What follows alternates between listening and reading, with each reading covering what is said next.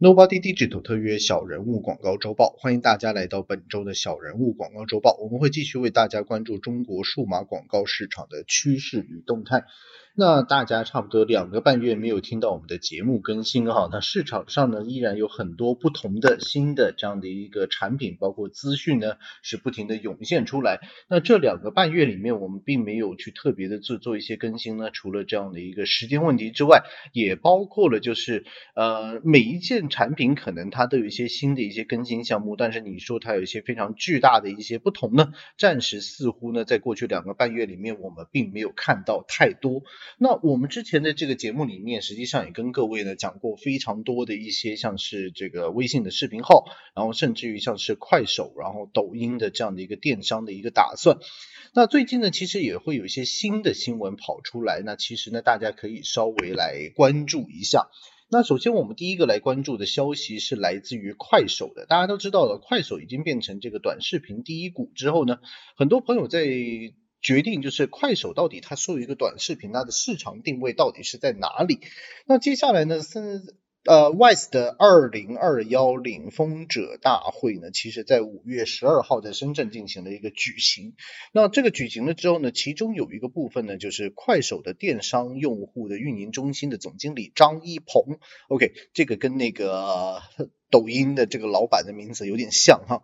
应邀出席了本次会议之后呢，他提到了这个快手电商的信任经济，就是快品牌的万亿新市场。目前来讲的话，其实我觉得快手它基本上接下来的一个长时间的一个定位，它是要讲的就是快手怎么样去跟电商进行一个新的互动跟打通的一个部分。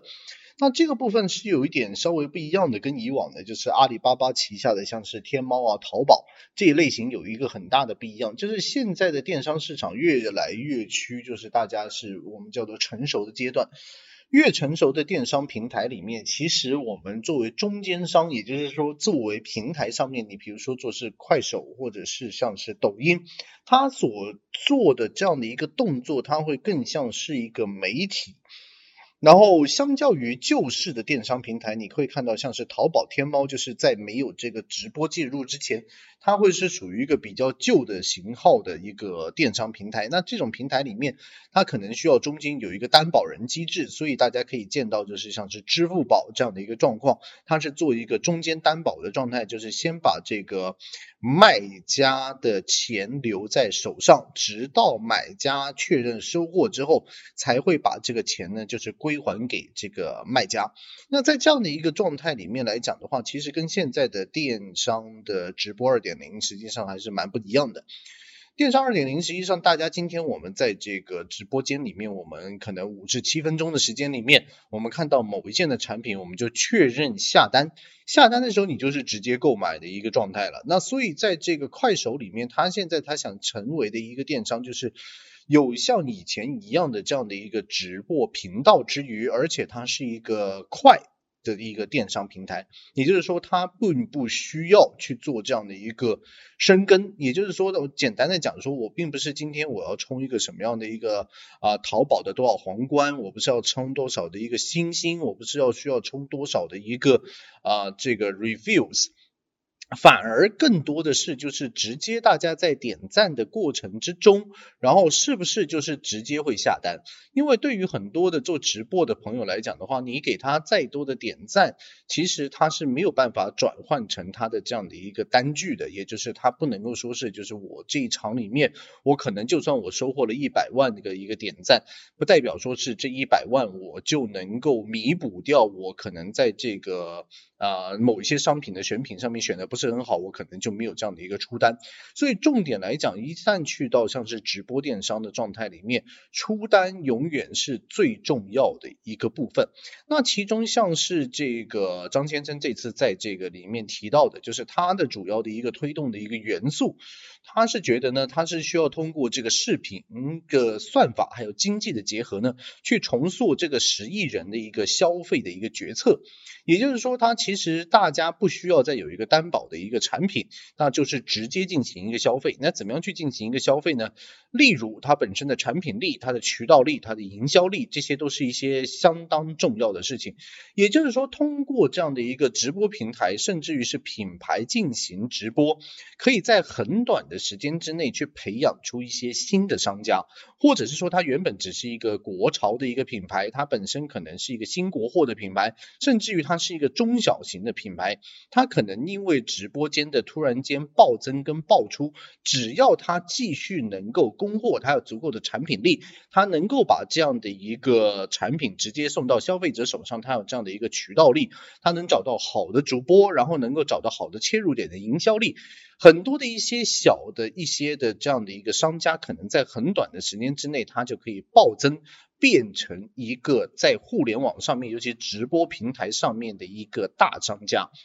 那其中他们举例了一个例子，就是这个良品铺子在入驻快手之后呢，十天之内就累积了五十九万的粉丝，单场观看人数呢就九百万以上，单场就实现了这个千万级的 GMV。那其中有一个这个重点是在于呢，那当然像是良品铺子，它本身它是一个有强大的一个产品力，它是一个食品的头部的一个玩家。那第二个就是他们要去把这些品牌怎么样去进行一个人设化，就是让这些粉粉丝知道，其实，在这样的一个产品的这个品牌包装里面，这个品牌它是一个怎么样的一个品牌，然后或者是说它是一个怎么样的人，你把它当做人拟人化来在进行看待的时候，那接下来他就可以把这些的流量变成私域粉丝。好，那这个部分其实蛮有趣的是。呃，在抖音跟这个快手的世界里面呢，实际上它是一直有一个非常大的一个不同。大家都知道，抖音也在搞抖音小店。那这样的一个快手的这样的一个快手小店里面，跟抖音小店最大的不同是，快手是一直强调就是主播是带有私域流量的。在今年就是或者去年的这样的一个双十一，就是辛巴带货翻车之后。那大家可以看到，其实快手对于所谓的头部主播，它其实是有一个削弱的一个状况，也就是说，它不能够再依靠一至两个主要的头部主播的体系去维持它整个的一个电商平台的这样的一个呃直播的系统。那所以呢，它必须要培养出更多的新的朋友，那所以要是要有新的主播，要有新的这样的一个商家去进行加入。但是无论它这个系统怎么样改，然后在快手的世界里面呢？他依然是觉得主播的内容是一个王道，那所以呢，他是会有私域流量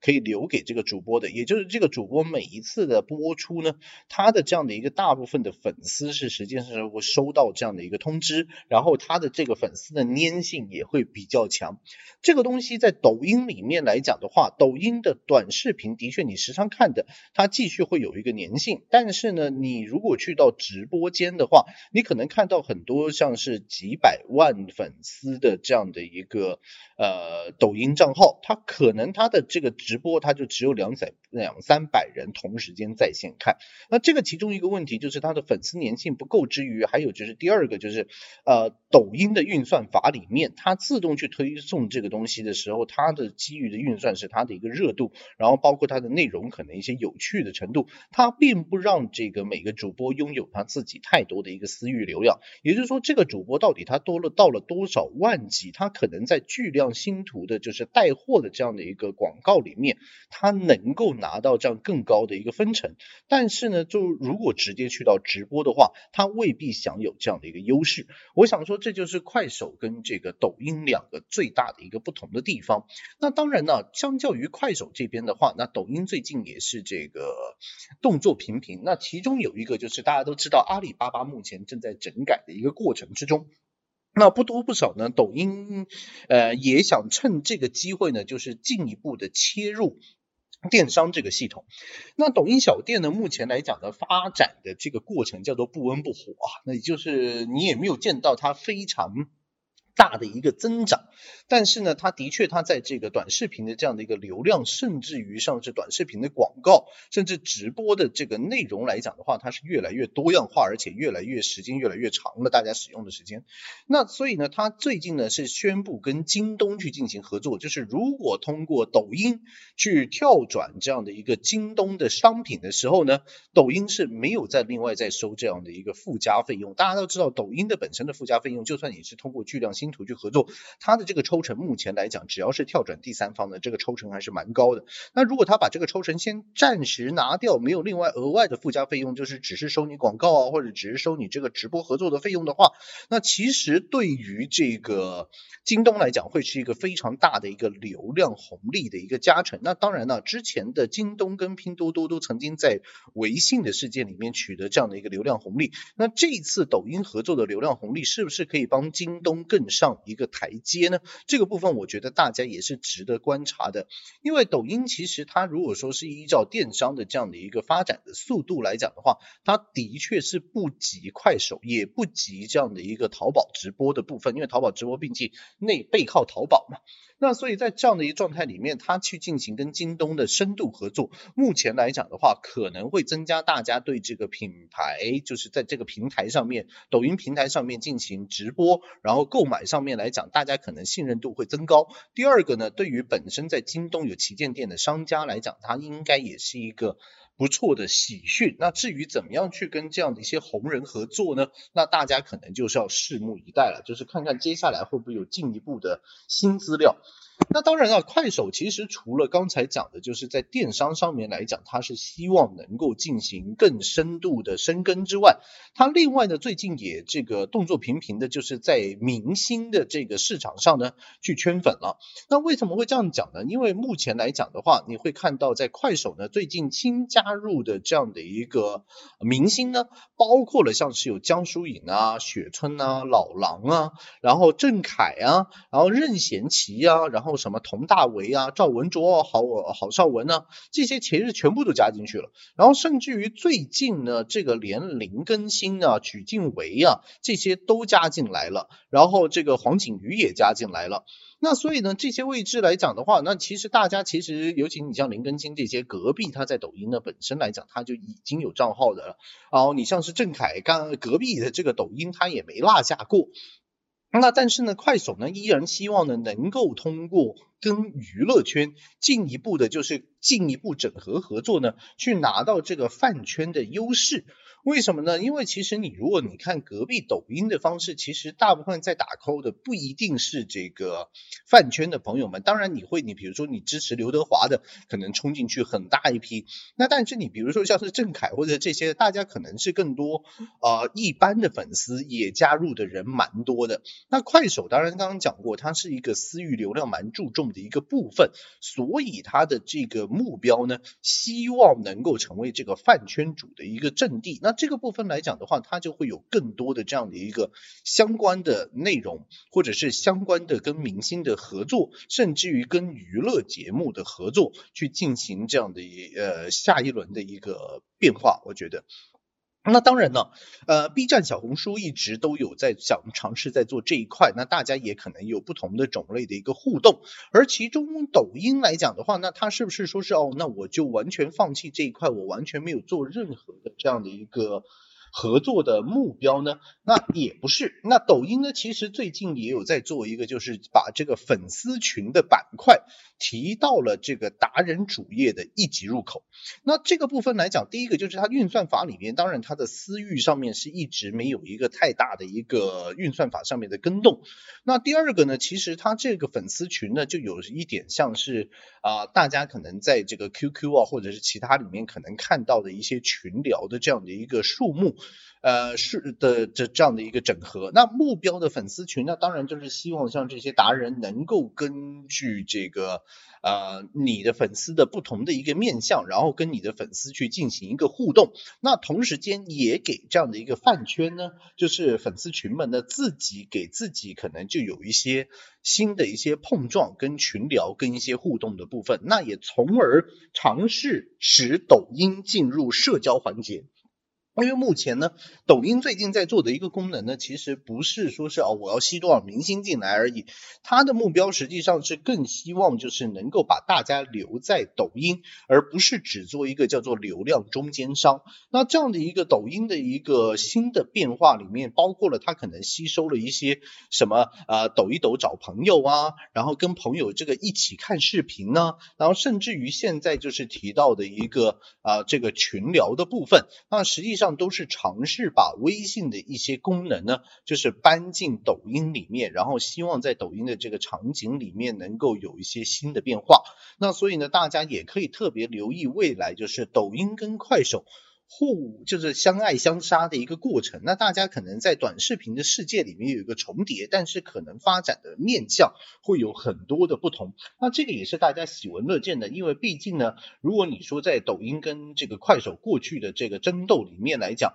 两者之间的差距真的不是很大。就是你可能你在抖音刷视频，你在快手刷视频，你的感觉上扣除掉电商这些环节，其实大家不一定是有很大的一个差别。那你就等于两家的。电视台的频道是无限重叠，这个就没有太大意思了。那所以你如果在现在的状态里面，抖音跟这个快手可以找到自己新的路线，然后在这个互相在新的道路上面的试错，然后并且有一些新功能推出呢，那相信对于用户来讲，会是有更多有趣的环节呢，能够去进行一个互动的。那这个部分呢，我们之后也可以继续去做一个观察。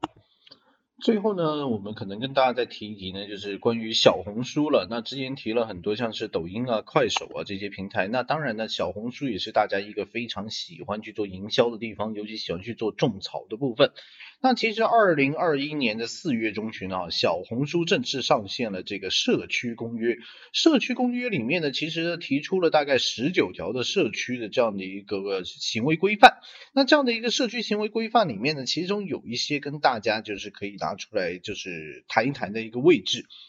那其中一个是，比如说你在分享过程之中啊，如果受到这个商家提供的这个赞助啊，你要声明这个利益相关，也就是说你必须要告诉大家说，其实你是可能是有被充值的。那接下来呢，这个问题呢，就是你大家要知道，这个它虽然不是完全的这个一个百分之百跟大家讲的是这样的一个广告，那但是也有一些商业合作，你比如说有一些植入广告。那目前在抖音呢，你可能就是直接通过这个巨量星图就直接做一个植入了。那当然呢，小红书目前是没有去特别的这样的一个审，就是它并没有一个特别的一个机制，就是你通过这样的一个小红书官方去跟它去做一些怎么样的一个合作，这个部分相对来讲还是比较少的。它并不是完全没有，但是它并没有像是这个抖音就是搞了一个巨量星图出来。那大家说希望是怎么样的？希望就是这些博主呢，无论如何就是比如说你就算是火锅店请你吃饭，或者是说呢是什么样赞助这样的一个产品的时候呢，你试图去把这个东西呢说明白。